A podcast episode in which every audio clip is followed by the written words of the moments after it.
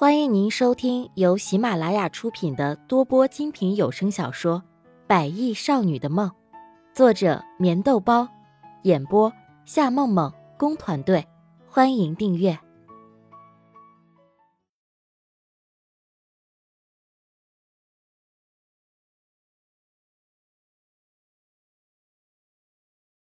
第三十二集。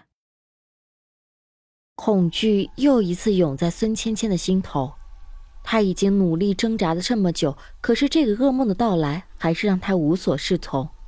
她努力的眨着眼睛，眼前还是一片空旷，那几个男人根本就不在这里。为什么命运会做出这样的安排？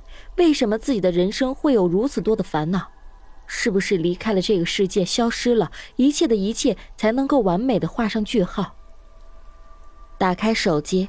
看着相册里的强子那微微笑着的样子，强子应该就是自己生命中的白马王子吧？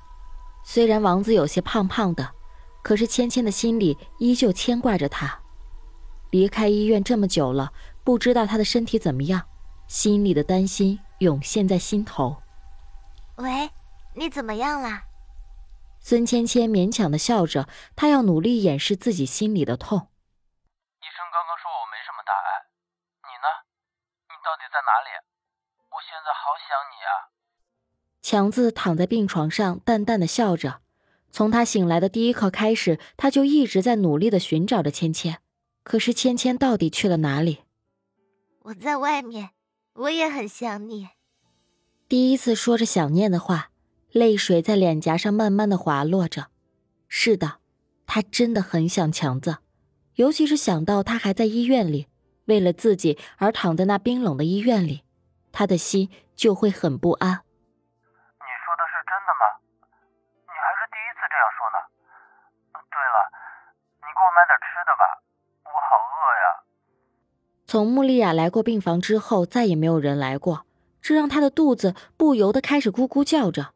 可是，若是让穆丽亚去给自己买吃的，他还是有些说不出口。你饿了？那你告诉我你想吃什么？我现在就去给你买。孙芊芊站起身来，脸上挂着丝丝笑意。我想吃上次我们一起吃过的那个兰州的拉面，你给我炒一份吧，我真的有点饿了。强子淡淡的笑着，很是随心的说着，心里却有一股无法掩饰的幸福感。终于，芊芊还是接受了自己。好，我马上就去。你在医院等我，我很快就回去的。孙芊芊说完以后就挂断了电话，心里却突然燃起了新的希望。也许坦白一切，强子会原谅自己呢。想到这里的孙芊芊大步的开始向废旧的工厂外走去，简单的整理了一下发丝，微微的笑着。不管以后发生什么样的事情，他想他都会对强子坦白一切。就算是强子的心里不会原谅自己，那么至少自己的心不会因为愧疚而煎熬的活着。强子，我要去给席比买些吃的，你呢？想吃什么？我去给你买。穆丽雅微微笑着走了进来，毕竟眼下强子住院，也没有人在身边照顾着。啊，不用给我买了，刚才芊芊给我打电话，说她会给我买吃的。幸福的笑荡漾在强子的脸上。自从和孙芊芊确定了恋爱关系以后，他的心里就一直只剩下爱恋和甜蜜，只是不知道。在他知道了一些事情以后，对于这孙芊芊的喜欢，不知道还会不会继续。什么？你说芊芊给你打过电话？穆丽亚瞪大眼睛，很是吃惊的看着他。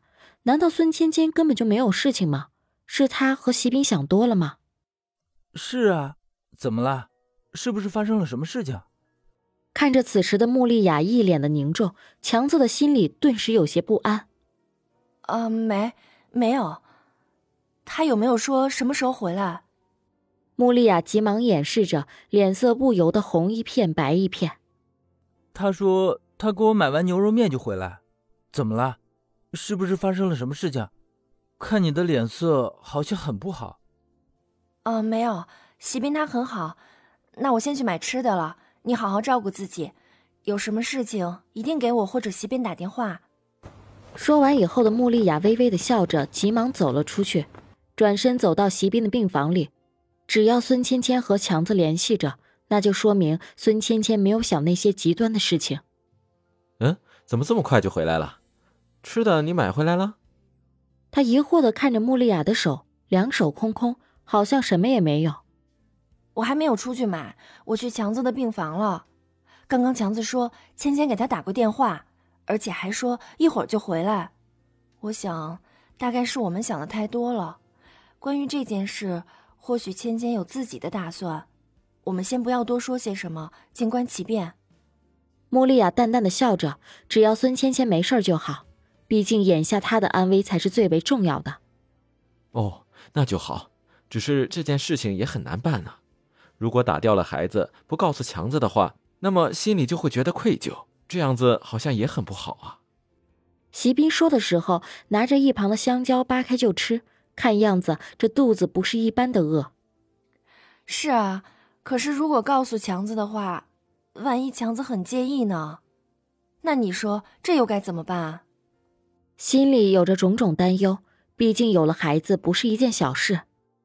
如果强子真的介意的话，我想，那么他对于芊芊的喜欢就还不够深，所以这件事还是看看再说吧。席斌撇撇嘴，一只香蕉已经下肚了。唉，也只能这样了。那我去买吃的了。